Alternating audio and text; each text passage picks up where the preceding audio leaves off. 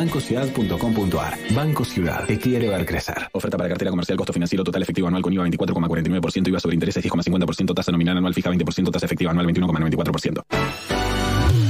La sensación mundial del pop, Dua Lipa, presenta su nuevo álbum, Future Nostalgia.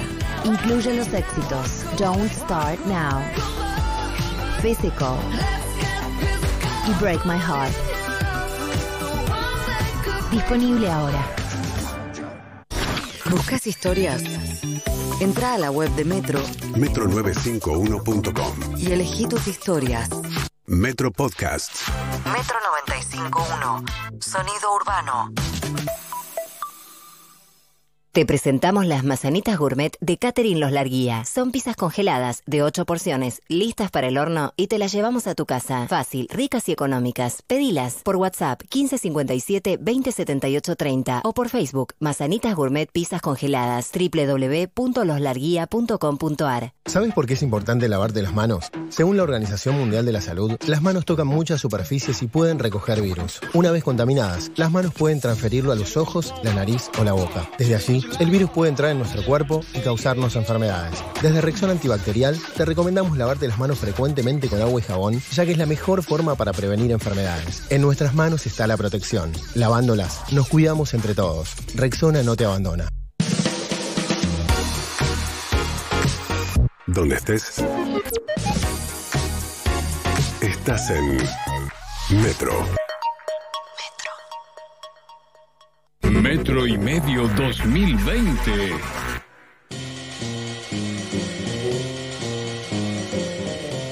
Siete de la tarde, siete minutos en la República Argentina y estamos comunicados locamente por el Zoom con el señor Martín Coan, escritor, docente, pensador, ¿por qué no? ¿Cómo estás. Martín? ¿Cómo estás?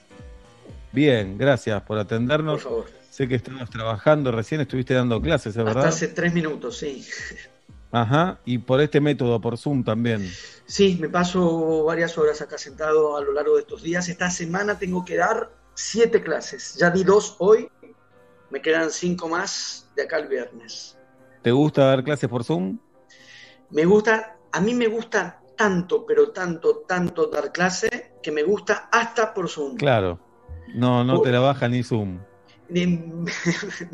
Viste esas veces que lo haces un, po- un po- poquito más ba- ba- baja, no del todo, no, no- no- no tanto, porque la disminución se siente y se siente mucho. Recién justo estuve en un formato que no era el de Zoom, por lo tanto, em, no solo no había una, un cara a cara real, sino ni siquiera un cara a cara virtual, no veía las caras. Mirá, Y eso sí fue raro. Bueno, se parece a hablar por radio. Sí, sí. Trabajé en la radio. Eso te iba a decir. hablas al- claro. pero viste que le hablas al operador de pronto. Ajá. Le hablas al operador. Sí, o imaginariamente construís un oyente también. Sí, sí, Bien. acá tuve que hacer eso, pero con el Zoom y las caras ahí, bueno, qué sé yo, eh, no deja de ser dar clase si lo comparás con la intensidad y, y- y de- del vínculo en el aula, es, es muy frustrante. La baja un poco, pero pensando que sin eso no podríamos estar haciendo nada, entonces uno agradece. Claro. Eh, ¿de qué fue la clase de recién? Realismo literario, el realismo en la literatura.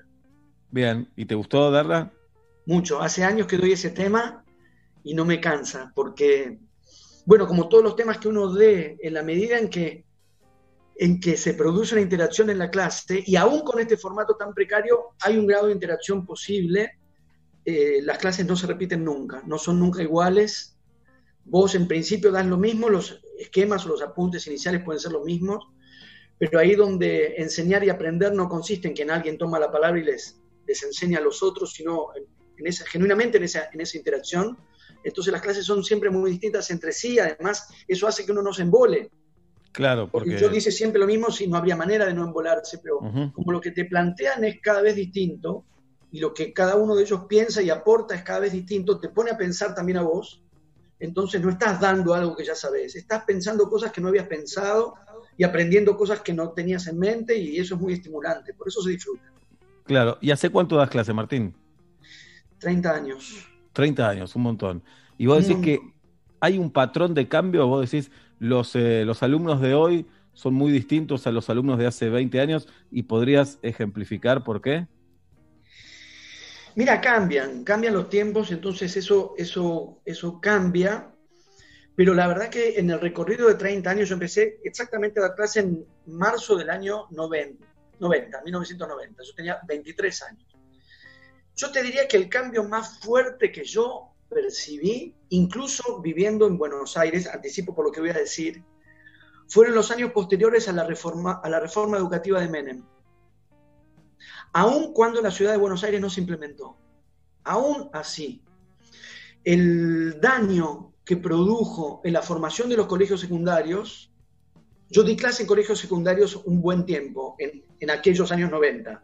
De, eh, los últimos años doy clase en la universidad. Y yo te diría que una, una diferencia sustancial que yo percibí sobre todo en esos años, eh, pasaron a ser las falencias de la formación en el secundario. Fue una época donde cada vez había que reponer más cosas que, que, antes las podíamos dar por sabidas y de pronto te encontrabas con que no. Bien, con Martín Coban hablamos, eh, este, este raro método, el de Zoom, permite que espiemos la casa de nuestros oyentes a veces y de nuestros invitados, como es el caso de Martín, y no me puedo dejar de sorprender que veo la bandera de Boca ahí atrás. Eh, ¿Lo pusiste ahora para que te haga la pregunta o la usaste, está permanentemente? No, no, no, Bueno, con una franja más podría ser Atlanta, pero le agrego una franja amarilla y conciliaríamos, pero no, es la de Boca. No, hay un ritual que es colgarla cuando Boca sale campeón, colgarla acá en casa en los días subsiguientes, tampoco hacerla durar eh, eternamente, porque eso corresponde a los equipos que salen campeón de manera excepcional. Eh, pero ahora, como estamos acá adentro y tuve que elegir un lugar donde poner la computadora y dar clase, quedó, quedó, la celebración ahí fijada. Bien, ¿extrañas mucho el fútbol, Martín? Sí, mucho, porque, porque es algo muy, muy presente en mi vida. Eh, por supuesto que me calma el hecho de que no se esté jugando. Y en algún sentido la voy a pasar, en un sentido la voy a pasar peor cuando se empiece a jugar sin público. ¿Por, Por ahí suena un poco mezquino, porque uno diría, bueno, al menos ponés la tele y ves los partidos, pero a mí no me funciona así. digo, no voy a, no, veo, no voy a la cancha porque no, ¿a, qué voy a ir si no hay fútbol? Eh? además de que no se puede salir. Pero, la cancha vacía, la cancha vacía te mata, decís. Y porque yo voy a, yo sé dónde me pongo yo en los partidos. Y, o sea, voy a ver, voy a ver dónde no estoy. Yo y todo, digamos, ¿no? Pero claro. me preguntas a mí, por la cancha vacía va a ser duro porque voy a estar faltando. Ahora me falta el fútbol. Mientras que cuando se empiece a jugar con cancha vacía, eh, vamos a estar faltando nosotros. Entonces, en un punto va a estar mejor porque por lo menos vamos a ver los partidos, pero, pero en un punto la sensación de me estoy perdiendo algo va a ser más eh, perturbadora. Ahora, ahora no hay nada, no me estoy perdiendo nada. Me estoy perdiendo porque no hay, pero no me estoy perdiendo un partido que no pudiera ver. Y, si, por una parte sí extraño mucho eso porque eso ocupa un tiempo muy grande en mi vida, al mismo tiempo es un factor de tensiones y preocupaciones que ahora no, están. Pero sabes, como coincido 100%, como es una tranquilidad. Justo Atlanta estaba pasando un gran momento y lo que yo lo estaba disfrutando, pero a la vez te afloja, es como, no sé, cuando tenés una relación un poco tensa y esa persona se va de vacaciones o ese problema se va de vacaciones. Exactamente, hay una parte que estamos eh, descansando de todo, de los partidos, de, no, de, de la atención de los partidos, de lo que va a pasar en el campeonato, de la programación de los partidos, te corren el partido, vos decís, no, me lo pasaron al viernes, yo doy clase, oh, me habían dicho que jugaba el domingo, acepté, esta conferencia porque estaba libre, pero ahora el partido se corrió este día, ¿qué hago con la conferencia? Hay, como un estrés también en eso. Bueno, yo tengo un chat de hinchas de Atlanta que varias veces eh, nos encontramos con estos cambios de horario, decisiones de, la AFA insólitas, cosas por el estilo. Y la frase que ponemos es siempre la misma, decimos, es increíble que nos siga gustando esto.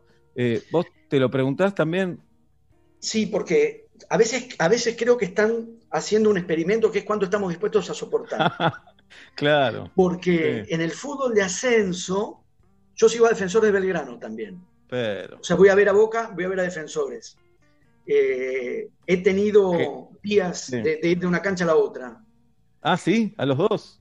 Y sí, porque ponerle de defensores jugaba a las 5, terminaba a las 7, Boca jugaba a las 9 y bueno, salía y... Uh, y es un viaje, ¿eh? un viaje largo. o viceversa. Sí, sí, sí, sí, es raro la, el traspaso, es raro el traspaso.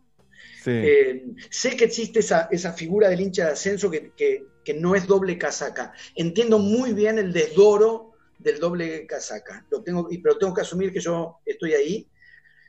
Y ahí hay una, una instancia muy concreta que es cuando te sacas una camiseta y te pones la otra. O sea, la, doble casaca se me hace realidad claro. Eh, muy materialmente, que bueno, cuando pasás de uno a otro, porque está haciendo la otra cancha.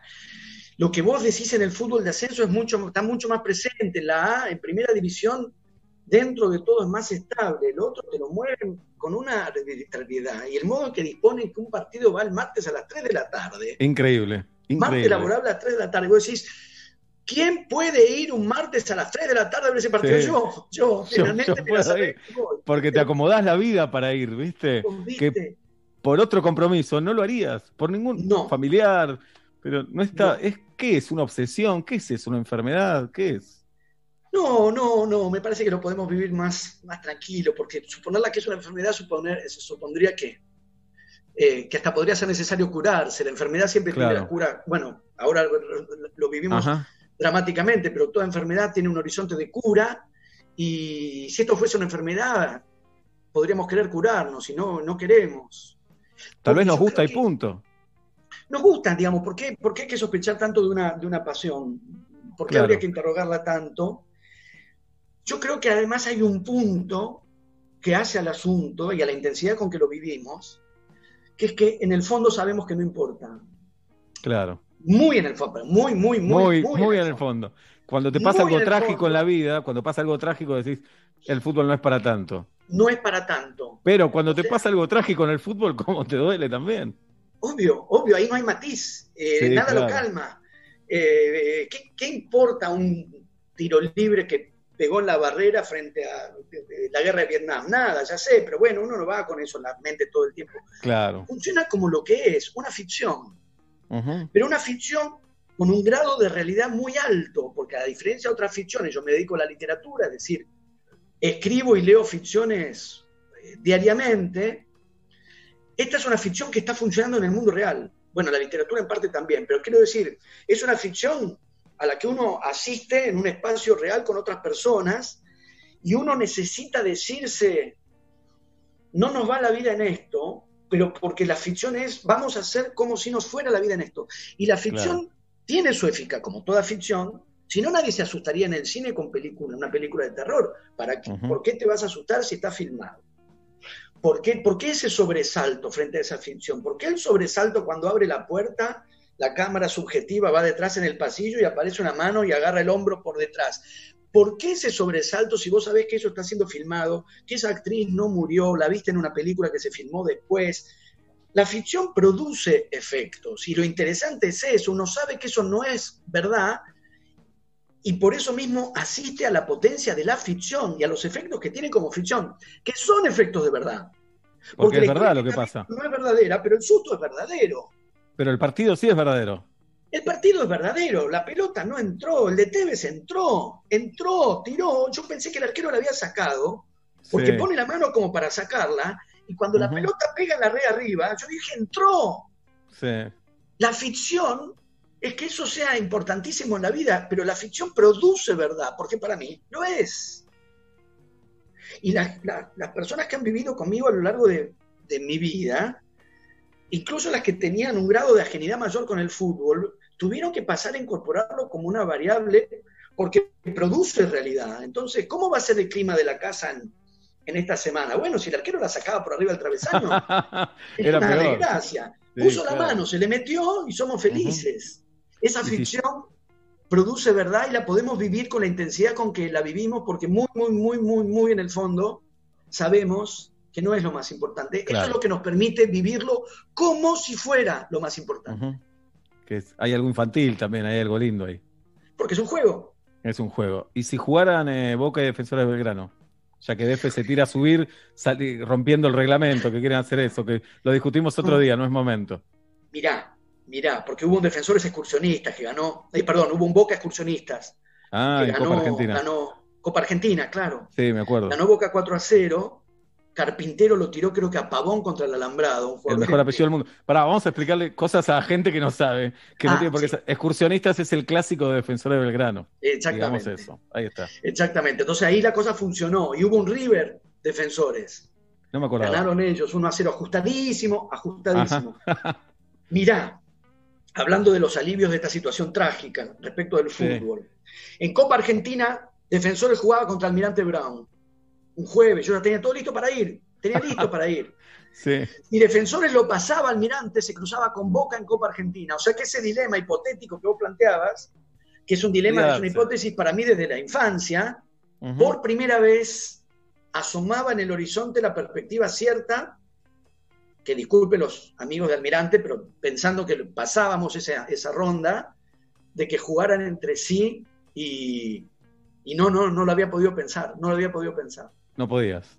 No, Bueno, tendrías que haber sido de Atlanta, que somos un equipo con historia de primera, que estamos en el ascenso y ahí eh, envolvías a los dos. Pero te lo perdiste, ¿qué vas a hacer, Martín? ¿qué va a hacer? Bien, bueno, eh, saliendo del fútbol, seguiría, pero bueno, vamos a salir un ratito. Eh, ¿Hay un poco de fantasía en el escritor con esta cuarentena? Eh, ¿Es un escenario que al escritor en algún punto le puede gustar? Solamente un escritor muy cínico, me parece a mí. No, no pretendo que no sea mi caso. Pensando que decís gustar, ¿eh? si dijeses interesar, Ah, bueno, podría pensarlo de otro modo. una, Pero- una especie de atracción, tal vez. Y pero sería una atracción morbosa, está muriendo, está muriendo mucha gente. Eh, que puedan surgir cosas de ahí, bueno, como la guerra. Claro. Literatura de guerra hay muchísima, cine de guerra hay muchísimo. Ahora, cuando la guerra está ocurriendo realmente, entusiasmarse. Acá lo que ocurre no es exactamente una guerra, aunque la metáfora por algo aparece, apareció en los políticos, no solo en los políticos, con mucha frecuencia, porque lo que sí plantea es un escenario de muerte.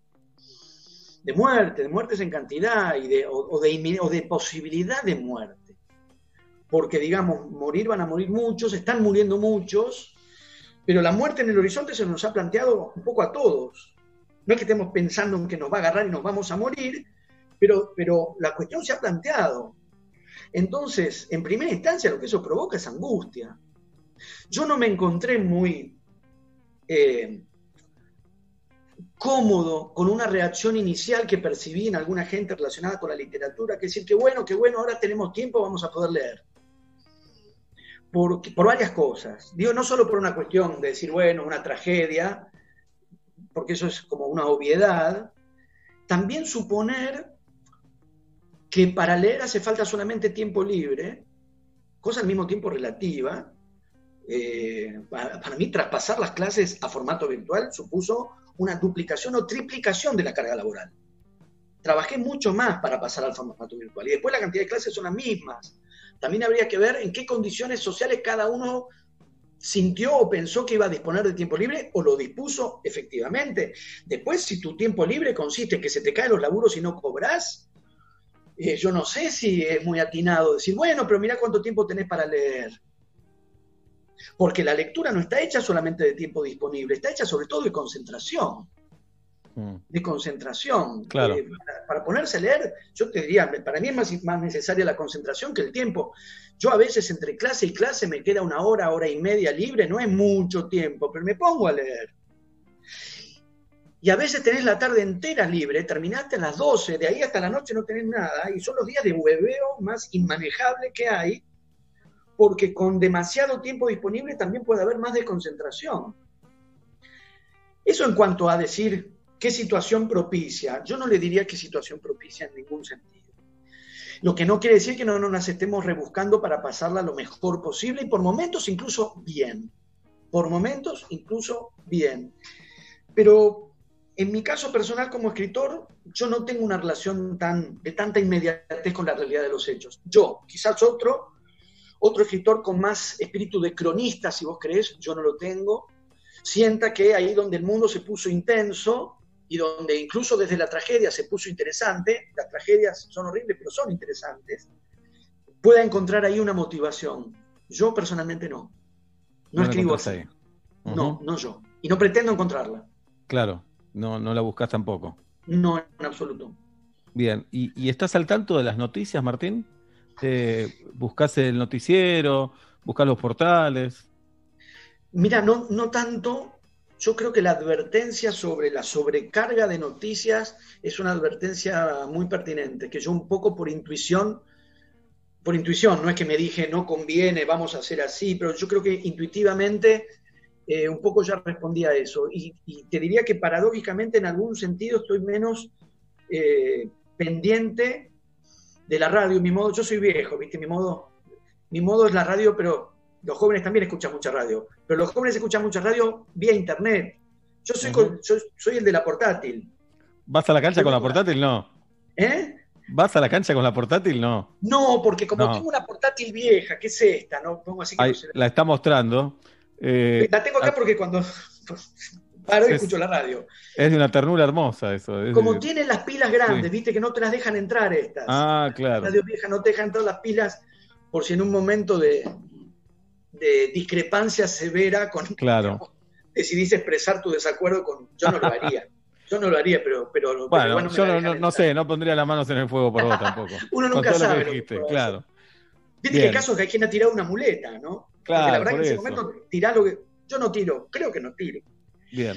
Pero me doy cuenta que escucho, yo escucho mucha radio a lo largo del día y, y estoy escuchando menos. Porque, porque en el, hay una diferencia entre la información necesaria y el más de lo mismo.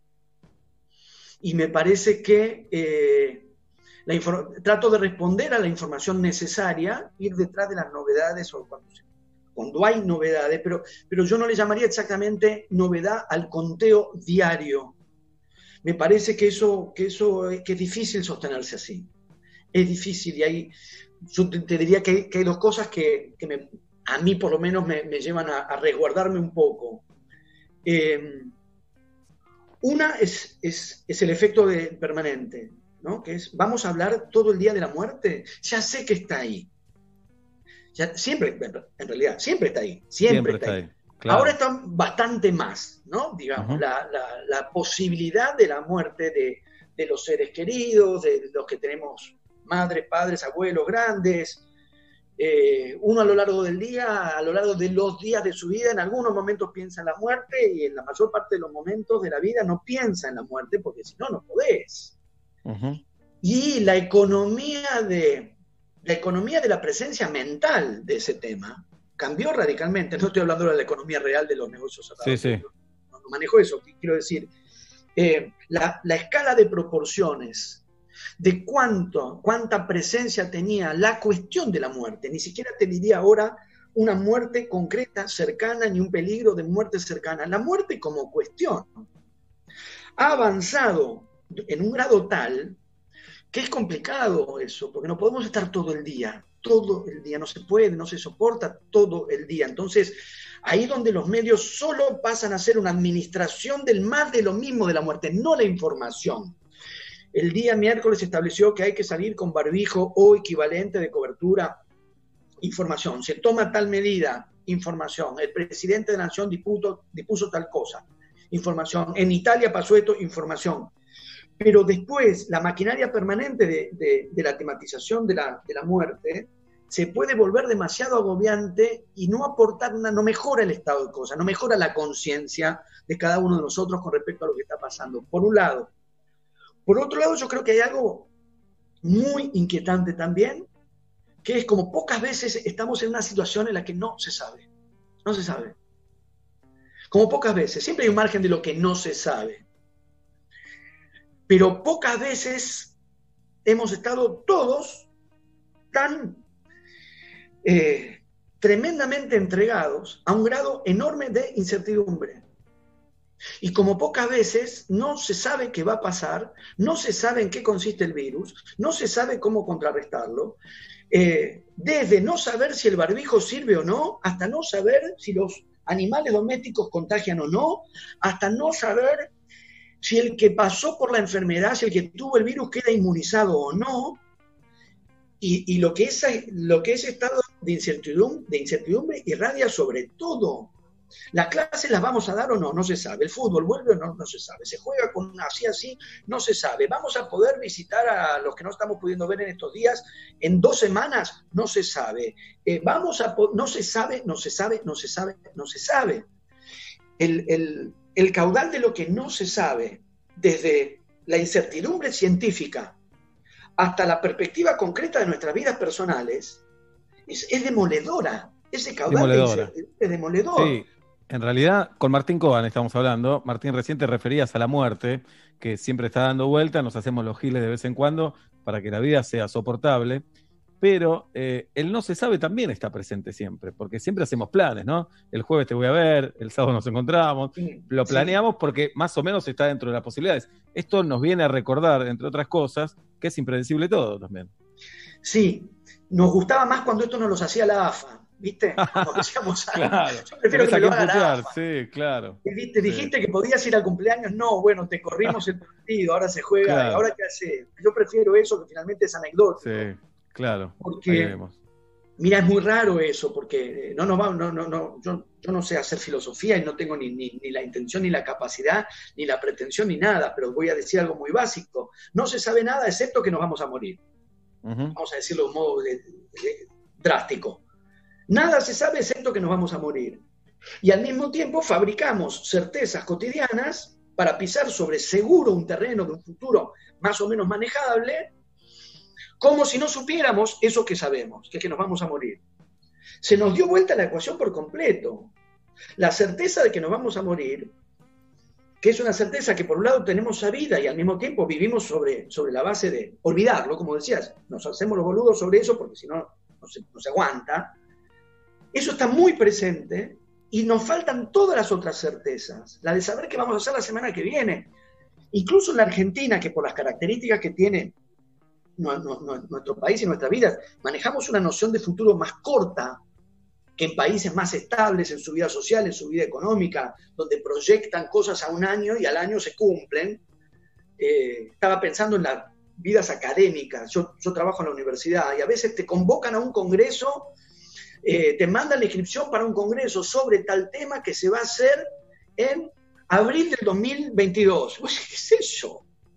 De acá al abril del 2022 qué sé yo, mirá si juega defensores, ¿qué hago? ¿Voy a ir a ese congreso en Francia? No sé, me tengo que fijar en el fixture. No, igual sabés que en abril eh, esto, no se juegan nunca finales. Siempre las finales más para mayo, por ahí. Tenés que, Ese dato te lo regalo. Aunque ahora puede llegar a cambiar todo igual, ¿viste? Lo sé, viste que uno decide esas cosas con Copa América, uno va... Sí, sí, absolutamente. Ahora, eh, cambió por completo la ecuación. Y yo lo que decía era en esos lugares o en el fútbol, viste lo que siempre se dice, ¿dónde se va a jugar la final de la Champions? Ya se sabe el lugar, la hora, la cancha, compraste la butaca, la butaca va a estar, se sabe. Y acá no sabemos cómo se juega la fecha siguiente. Estamos acostumbrados a manejarnos con un futuro más corto, porque nuestras condiciones en términos generales son más precarias a todo nivel, a nivel laboral, y nosotros no somos los que estamos peor, ni somos los que tienen más motivos de preocupación, la, inestabilidad de un horizonte laboral de manera generalizada, la incertidumbre de un panorama en todo sentido, el que filma, eh, el que hace cine, ganó el subsidio, lo ganó, lo va a cobrar, bueno, en principio sí, pero quizás sea en cuotas y déjame ver, espera, te lo van, ¿viste cuando te hacen la aclaración? que lo vamos a pagar que vos decís, por primera vez estoy pensando que quizás no me lo vayan a pagar, porque ¿por qué me lo están aclarando?